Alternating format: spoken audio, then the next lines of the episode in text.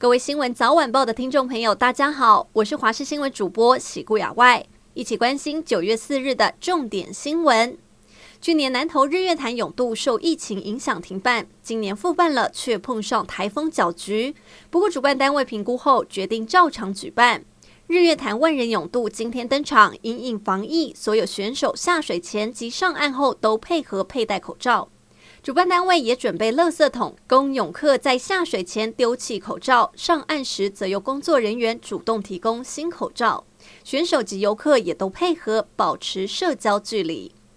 轩岚诺台风为北台湾带来显著雨量，全台水库大进账，其中石门水库目前蓄水率已超过百分之九十，因此石门水库宣布上午八点开始放水。提醒下游的大汉溪沿岸民众加强注意，并远离河床。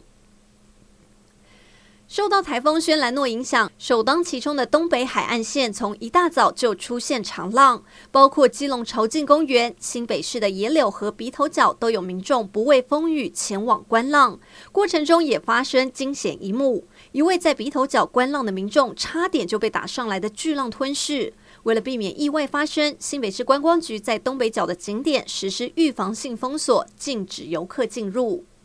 以上就是这一节新闻内容，非常感谢您的收听，我们下次再会。